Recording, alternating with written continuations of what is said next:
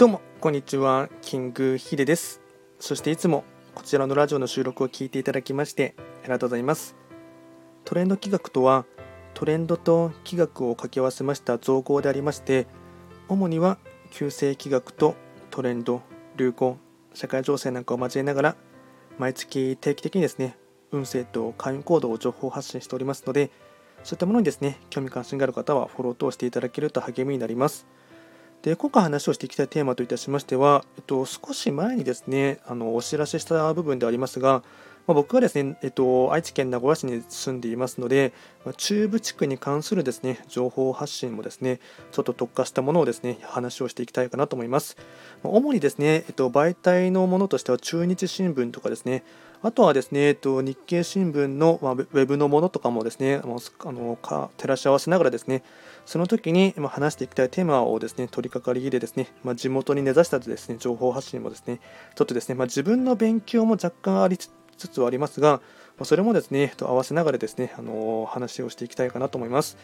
で、今日はですね、えっと、中日新聞の経済面のところでですね、取り上げたいテーマがありまして、えっと、侵攻、えっと、ロシアとですねウクライナのことでですね、あのまあ、侵攻制裁があったというところでですねウッドショックっていうものをですね取り上げていきたいかなと思います。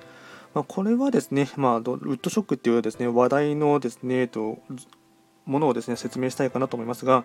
新型コロナウイルス化からの経済回復が進むアメリカや中国で木材の需要が急速に伸び供給難から日本で木材価格が高騰している状況を指す。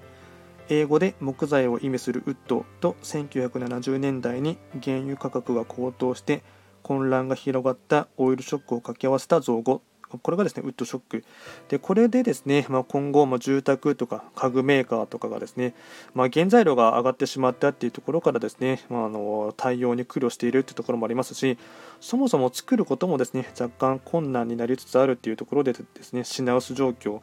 で企業のですね50%がですね仕入れ困難な状況に陥ってしまっているらしいですね。まあロシアのウクライナ侵攻の影響で、まあ原材料とかあと仕入れ価格のですね担保が難しくなってしまってですねあのかつ円安もですね状況が相まってしまってですね価格に転嫁せざるを得ないというところがあってですねあのまあ、おそらくこれからですね、うんまあ、円安とですねあとこのウッドショックっていうところも相まってしまってですね住宅あと家具とかメーカーがですねおそらく値上げがしてしまうかなと思います。で個人的にですね、えっとまあ、如実に思っていることとしてはですねえっと、去年、去年というか今年のですね、4月頃から特に思っているのはですね、まあ、僕はあのギターも弾きますので、ギターがですね、まあ、特に楽器がですね、めちゃくちゃ一気に値上げした感がありまして、特に海外のメーカーのですね、楽器がですね、肌感覚で言うとですね3割から4割増しになってしまった、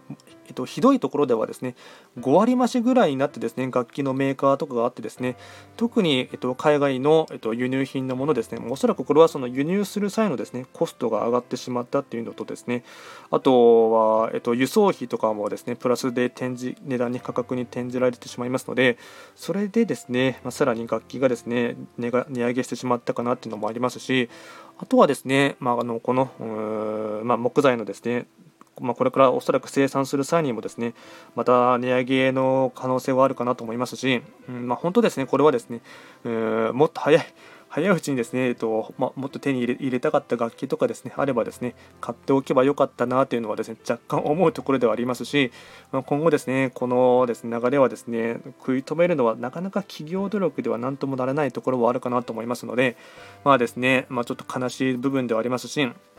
うんまあ、楽器を買うこと自体もですね若干その高級志向のですね嗜好品になってしまうんではないかなっていうところをですね若干恐れてはいます。なので国産のものをですねもう買わざるを得ないっていうところもですね、まあ、若干ありますがただこれもですねウッドショックの影響があってですね国産品のですねギターですね特に中部地方で言えばですね、えっと、ヤイリギターっていうですねメーカーがアコースティックギターでですね結構ヤイリギターはですね世界的にもですね有名なですねあの、まあ、ブランドにはなるんですけどもこれがですね、えっと、工場自体がですね、まあ、本社も含めてですね岐阜県の可児市にありますので、まあ、結構これはですね、えっとまあ、このヤエリギターもですね、まあ、多分ですね、今後ですね、値上げしてしまうのはですね、否めないかなっていうのもありますので、ま若干ですね、まそのあたりは危惧せざるを得ないかなとは思っています。今回は簡単にですね、えっとまあ、チューブに根ざしたですね情報発信もですね今後はですねやっていきたいかなと思っていましたので、まあ、毎日できるかちょっとわからないですけどもあの、まあ、不定期配信にはなるかと思いますがちょっとですね、えっと、中日新聞とかですねあと日経新聞なんかをですね照らし合わせながら、えっと、チューブに